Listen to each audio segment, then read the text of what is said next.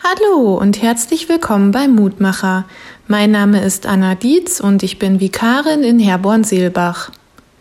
Letztens habe ich in meiner Klasse das Gleichnis von den Arbeitern im Weinberg behandelt. Die erste Reaktion der Kinder war, das ist ja unfair.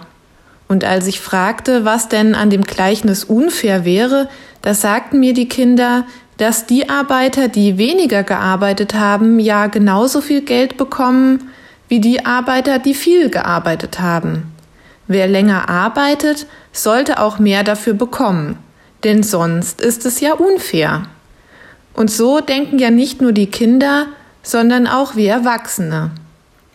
Wer mehr arbeitet, der bekommt mehr Geld. Wer etwas leistet, sich bewiesen oder etwas erarbeitet hat, der bekommt dafür eine Belohnung oder eben einen Lohn, der dem angemessen ist. Dass jemand, der weniger leistet, genauso viel bekommt wie jemand, der mehr leistet, ist in unserer Welt oftmals unvorstellbar. Der heutige Losungstext lautet Christus Jesus hat den Tod besiegt und hat ausleuchten lassen Leben und Unsterblichkeit durch das Evangelium. 2. Timotheusbrief 1, Vers 10.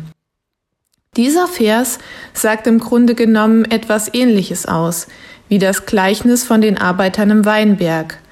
Dadurch, dass Jesus für uns Menschen gestorben und wieder auferstanden ist, den Tod also überwunden hat, hat er uns Menschen mit Gott versöhnt. Und zwar alle Menschen. Wir mussten und müssen dafür nichts erarbeiten oder leisten, denn das Evangelium, die gute Botschaft, gilt für uns alle. Wenn du magst, lade ich dich noch ein, mit mir zu beten. Lieber Herr Jesus Christus, danke, dass du für uns den Tod besiegt und überwunden hast und an allen Tagen unseres Lebens an unserer Seite bist. Danke dir, dass du auch nach unserem Tod an unserer Seite bist. Außerdem möchte ich dir Danke sagen, dass ich mich dir niemals beweisen muss, dass du mir all die schönen Momente in meinem Leben schenkst, einfach weil du mich liebst und ich so bin, wie ich bin und wie du mich gemacht hast. Danke, dass ich bei dir so sein darf, wie ich bin. Amen. Hör auch gerne morgen wieder rein, dann gibt es den nächsten Mutmacher.